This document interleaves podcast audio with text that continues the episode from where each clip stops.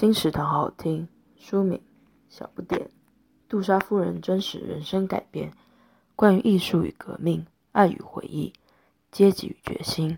作者：爱德华·凯瑞。大家都听过杜莎夫人蜡像馆，但是有多少人了解杜莎夫人的传奇一生呢？作者选择杜莎夫人作为第一人称视角，琢磨于她成名前的故事，诉说一个弱小的女孩如何跨越阶级、性别的阻碍，坚持热爱的事业，并在动荡时代保有坚毅心灵，取得永恒的成就。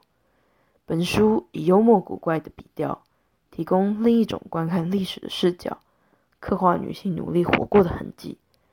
这是一个在阳刚、暴力的革命历史中，描绘女性坚韧力量的故事，提醒着我们，即便是渺小、柔弱的存在，也都拥有超乎想象的勇敢，能够度过痛苦、悲伤的艰难时刻。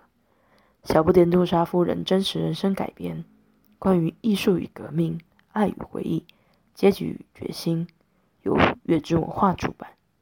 二零二二年四月，金石堂陪你听书。聊书。